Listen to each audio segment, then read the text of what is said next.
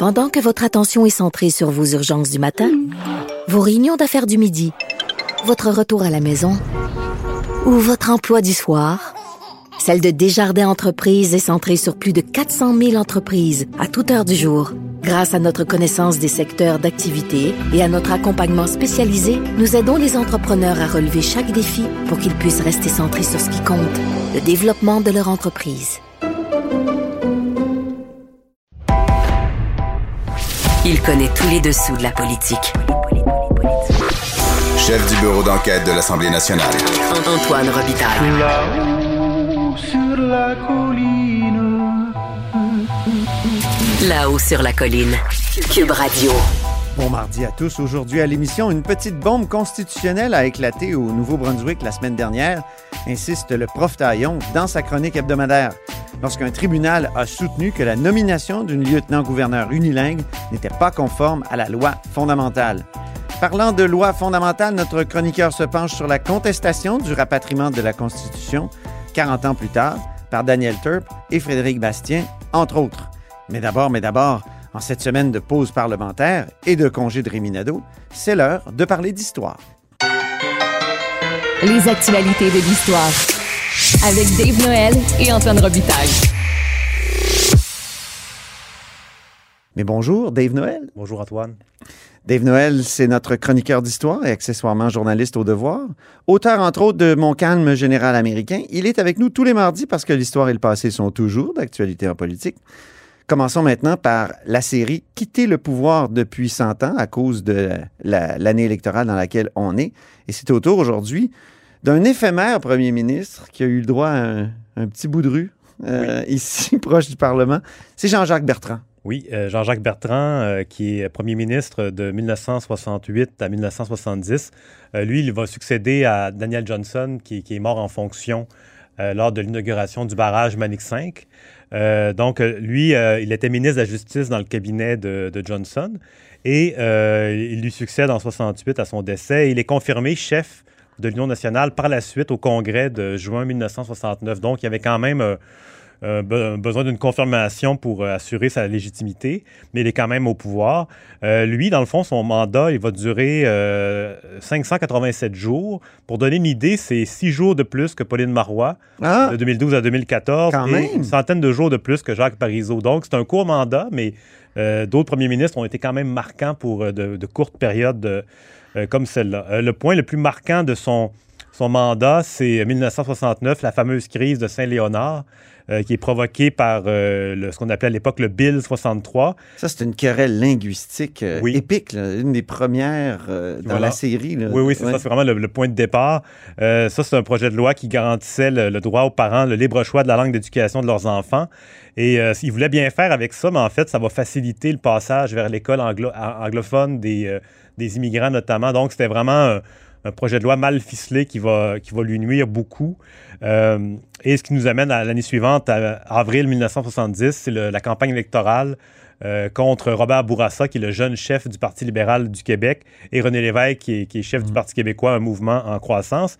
Et un élément intéressant de cette campagne-là, que moi-même, je, je ne connaissais pas du tout, Mhm. c'est qu'au lancement de sa campagne électorale, le 5 avril C'est 70, tout dire si toi, tu savais pas. Là. ben, peut-être peut-être que tu me diras si tu le savais, mais euh, donc Jean-Jacques Bertrand lance sa campagne à Cowansville pour l'Union nationale et il, euh, à ce moment-là, il promet la tenue d'un référendum sur l'indépendance du Québec en 1974, Mais voyons donc. à moins d'une nouvelle constitution canadienne garantissant au Québec des pouvoirs plus étendus. Hey! Donc, c'est c'est Jean-Jacques vraiment... Bertrand, je pensais que c'était euh, vraiment un chef unioniste Ben, on l'a assez beaucoup, fédéraliste. on l'a beaucoup décrit comme fédéraliste par rapport à Johnson qui avait publié. Égalité ou Indépendance, mais euh, il sentait de la pression à l'époque, puis aussi le mouvement souverainiste était en croissance, donc on ne savait pas jusqu'où ça allait aller. Donc lui, il était vraiment dans, euh, dans- sous pression. Il y avait son, aile jeunesse qui était plutôt euh, militante, euh, plus- très nationaliste. Marcel Massé, Marcel Masse, Jean-Guy Cardinal aussi. Ça, c'est fascinant. Je ne savais pas. Tu me l'apprends, là. puis autre, point important aussi, c'est que l'idée de tenir un référendum, donc, ça précède celle de Claude Morin. Euh, là, on est en 70, on est quatre ans plus tôt, Ben avant oui. que Claude Morin, le, le ministre, futur ministre de René Lévesque, le père de l'étapisme. Donc, euh, parce que pour C'est faire- uniquement en 74 que le Parti québécois met dans son programme qu'il y aura un référendum Oui. sur la souveraineté. Alors qu'avant, s'ils accédaient au pouvoir, ils déclenchaient tout de suite le processus Ouais, de souveraineté. tout à fait. Et Donc, Bertrand, c'était l'élection référendaire encore à cette époque-là. Mais Bertrand, lui, Oui, Jean-Jacques déjà- Bertrand, il, il- il évoque cette idée-là qu'une majorité quelconque de parlementaires pourrait prendre une décision aussi lourde que faire l'indépendance. Donc, lui, il est contre ça. Et euh, lors de ce- ce- cette fameuse conférence de presse-là, il remet un texte euh, de son allocution aux journalistes pour qu'ils puissent en, en- en prendre connaissance avant la présentation, ce qui arrive encore aujourd'hui parfois. Euh, mais il ne va pas le dire, euh, il va, il va pas lire intégralement son texte.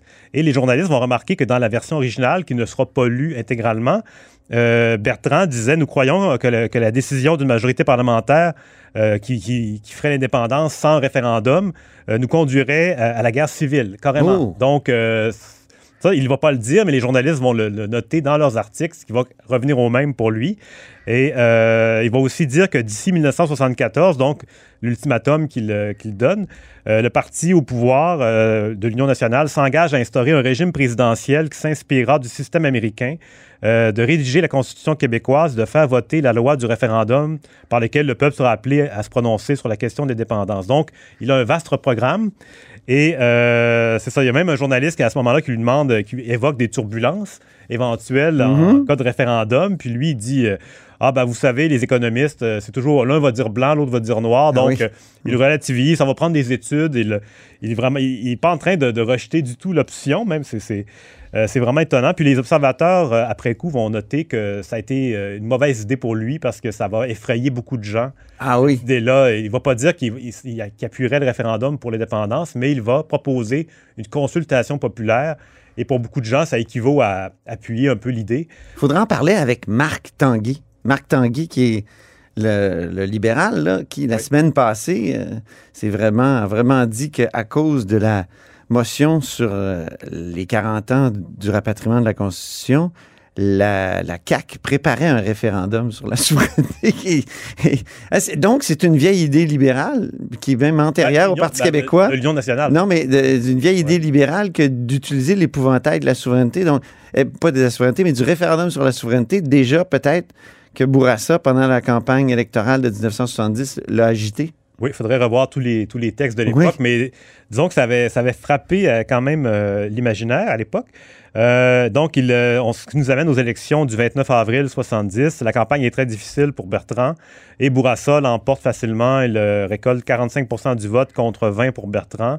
Euh, et c'est ça. Donc, il reste Le Parti québécois obtient 6, je pense. euh, sept députés. Sept députés, mais Ouais. le pourcentage est, est quand même un peu, peu plus haut. ouais. Euh, c'est ça. Et, euh, donc, le- il, il perd le pouvoir au profit de Bourassa. Et l'interrègne, c'est intéressant, il va s'étirer sur 13 jours. C'est quand même assez long, donc presque Ah deux oui. semaines avant que le, le- le pouvoir passe de, Bourassa- de Bertrand à Bourassa.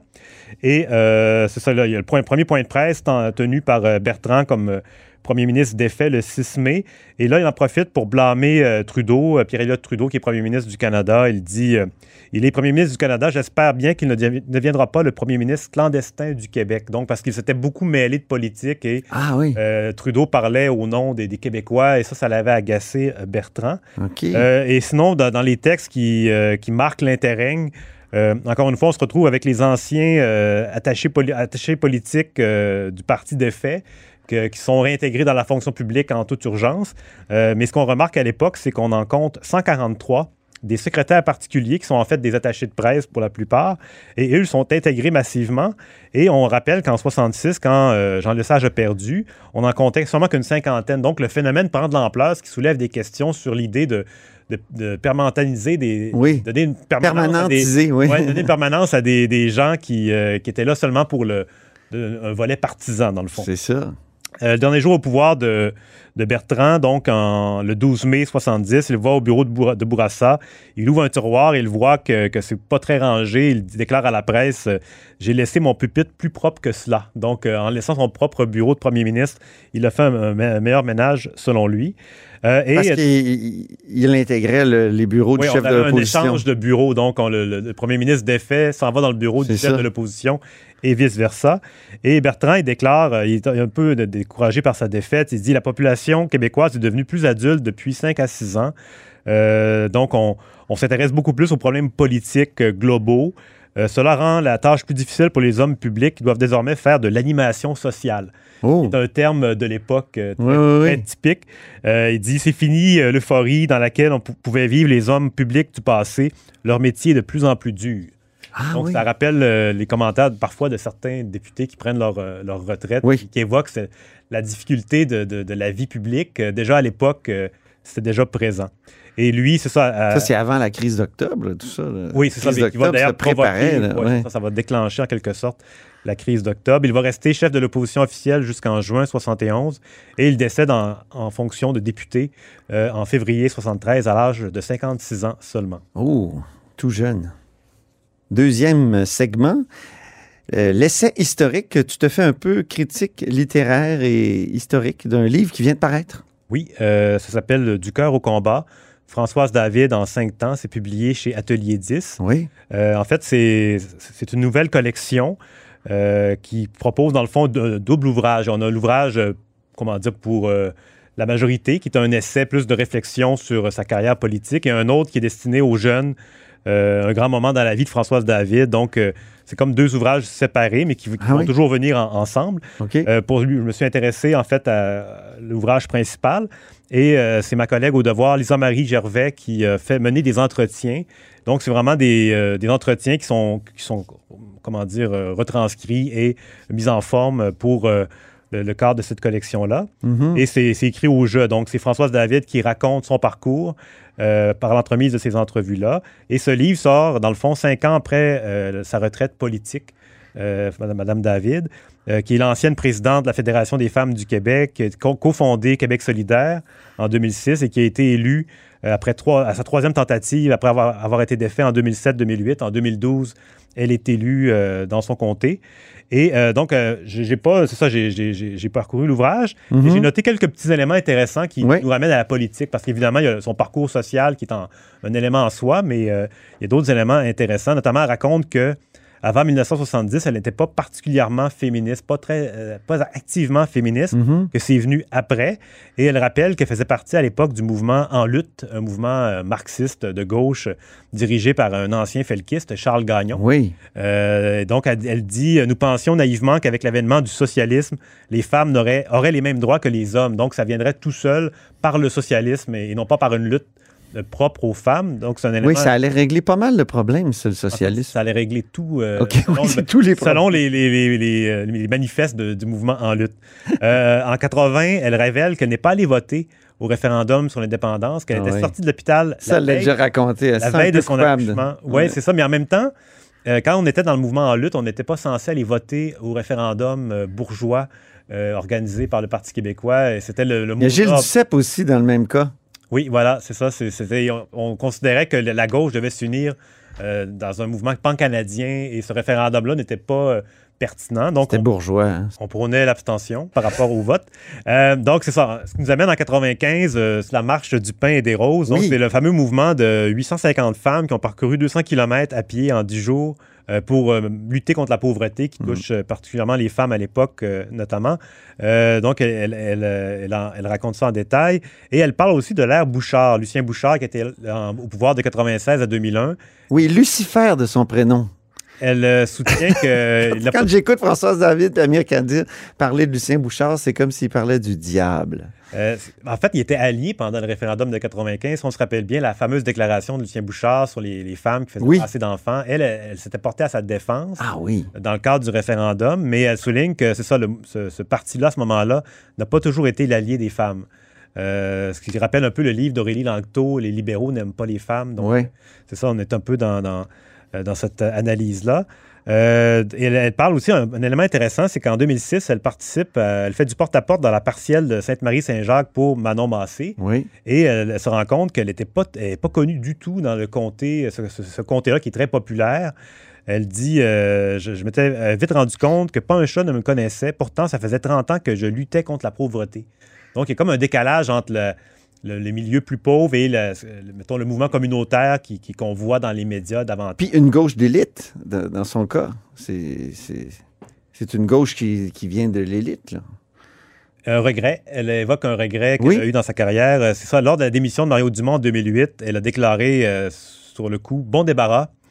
Euh, elle dit que c'est des propos mesquins et inappropriés. Je l'ai regretté et j'ai compris une fois pour toutes qu'on n'assomme pas un adversaire déjà à terre. Donc, euh, leçon de politique à cette époque-là. Mhm. Et ce qui nous amène au fameux débat des chefs de 2012.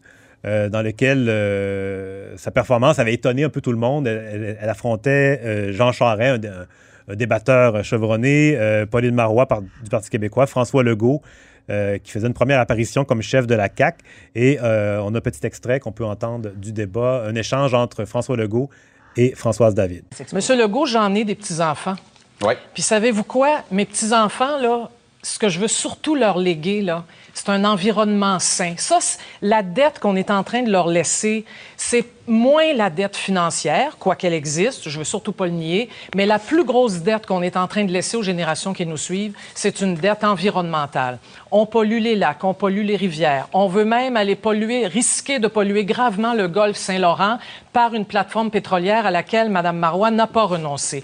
On est prêt, si les études le disent que c'est correct, j'ai hâte de voir ça, on est prêt à aller forer sous l'île d'Anticosti.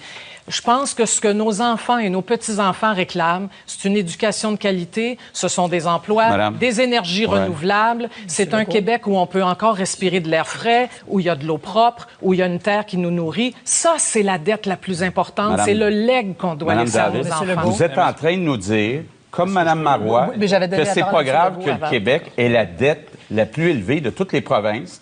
Vous n'êtes pas gêné de laisser ça à nos enfants. Vous dites que vous n'avez pas l'intention de réduire la dette comme Mme Marois? Tu l'as écouté au complet, le débat, ça a bien vieilli? Euh, c'est assez amusant. Il y a des, des moments euh, surréalistes. Là. Ça fait seulement. euh, ça fait 10 ans, finalement. Ben oui. Mais quand même, on dirait que c'est c'est une autre époque. C'est le Pléistocène. c'est vraiment lointain des enjeux qu'on n'entend plus du tout parler, comme la plateforme pétrolière, Oui. euh, Old Harry, ces choses-là. Donc, c'est vraiment euh, très, très amusant. Ça, ça vaut la peine euh, de, de l'écouter. euh. C'est un exercice très éclairant. Oui, oui, tout à fait. Et dans le fond, pour terminer, elle, elle évoque euh, Françoise David dans son ouvrage. elle rappelle qu'elle a pu faire adopter un projet de loi, ce qui est assez rare pour un député de l'opposition, le projet de loi 492 visant à empêcher un propriétaire d'évincer un locataire âgé de plus de 70 ans disposant d'un revenu modeste. Donc ça, ça c'est passé, ce projet de loi-là, Mm. c'est devenu une loi. Et c'est très rare, ça arrive très peu, très peu souvent et euh, elle évoque ça comme un, un héritage qu'elle a pu laisser Mhm. euh, de son passage en politique. Ben, merci beaucoup, Dave Noël. Merci Antoine. À la semaine prochaine.